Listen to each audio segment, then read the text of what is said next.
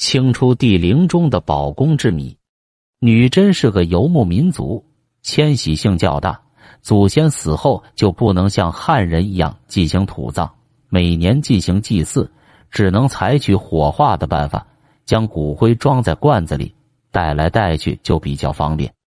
从努尔哈赤到皇太极、顺治帝、清初皇帝死了以后，都是沿袭这个习俗进行火化入葬。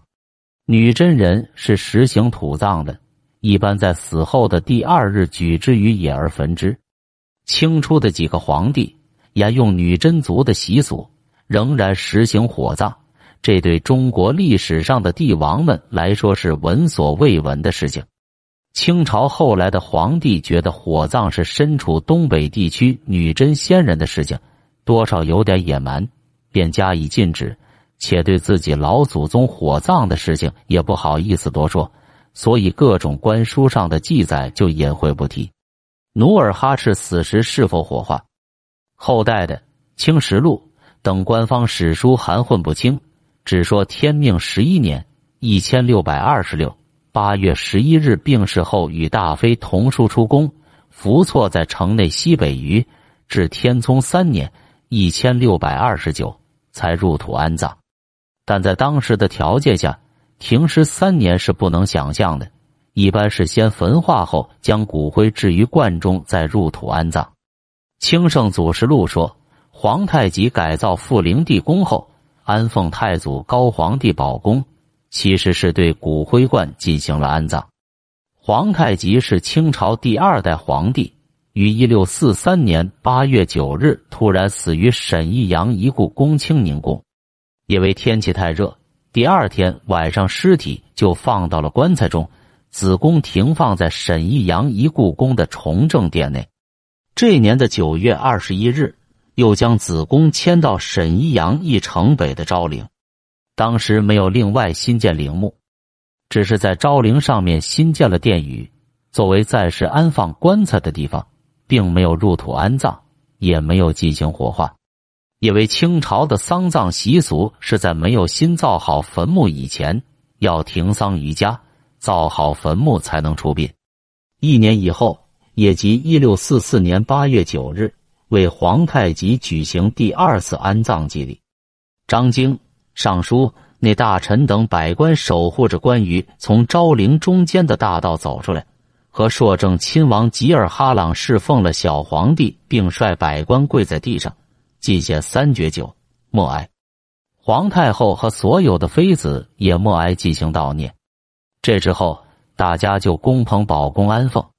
记录清朝历史的史书如《清世祖实录》《大清会典事例》。都没有明确谈到尸体火化的事情，但宝宫却入土了。那么，皇太极是否被火化？史学大师陈元先生认为，是否火化，关键要看一年前的子宫到了一年后为啥变成了宝宫。他认为子宫和宝宫大有分别，放尸体的叫子宫，而宝宫所藏的并非尸体，而是尸体焚化后的骨灰。所谓宝宫，其实就是一个灰罐，在帝王家称为宝宫。所以，一六四四年下葬的其实是一个骨灰罐。在康熙年间编修的《顺治实录》中也谈到皇太极的葬礼，说当时是以国礼焚化大行皇帝子宫，即连官带人一起火化了。又说众人奉仪大行皇帝子宫敬安陵寝，诸王等进坟榻前举哀。所以有专家说是在坟榻上火化的，同时还焚化御衣及陈设等物。一六六一年元月，皇太极的儿子顺治帝死。四月十七日，即顺治帝死了一百天，康熙皇帝到他的子宫前行百日之祭礼。一年以后的元月七日，康熙再次来到顺治的宝宫前行七年之祭礼，进行周年纪念。这时的子宫也变成了宝宫，说明已经火化。第二年的四月，康熙亲送顺治帝的宝宫到孝陵安葬。不但顺治帝自己被火化，他最亲爱的董妃死了也是火化。外国传教士汤若望记载道：按照满洲习俗，皇后、皇妃的尸体连同棺椁，并那两座宫殿，连同其中珍贵陈设，俱都被焚烧。董妃住在东六宫的承乾宫。这样说来，非但董妃尸体要被烧掉，就连承乾宫也同时被烧。焚烧尸体的地点，汤若望说是在故宫北面的景山，时间是在三七即死后的二十一天。当时有个和尚为董妃写了一记：出门须审细，不比在家时。火里翻身转，诸佛不能治。皇太极的弟弟摄政王多尔衮死后，也是火化后入葬的。公主死了，也要进行火葬。皇太极第四女固伦雍穆长公主卒于康熙十七年（一千七百七十八）。今天考古发掘仅仅发现她的骨灰而没有遗体，清出一些贝勒墓中都没有棺椁，而仅有装骨灰的瓷罐。清初皇帝死后一般都火化。其实是女真民族的习俗。雍正皇帝曾说：“本朝从关东发迹南下，靠了军事力量到处作战，迁徙无常。父母亲死了以后，弃之不忍，挟之不能，所以只能用火化。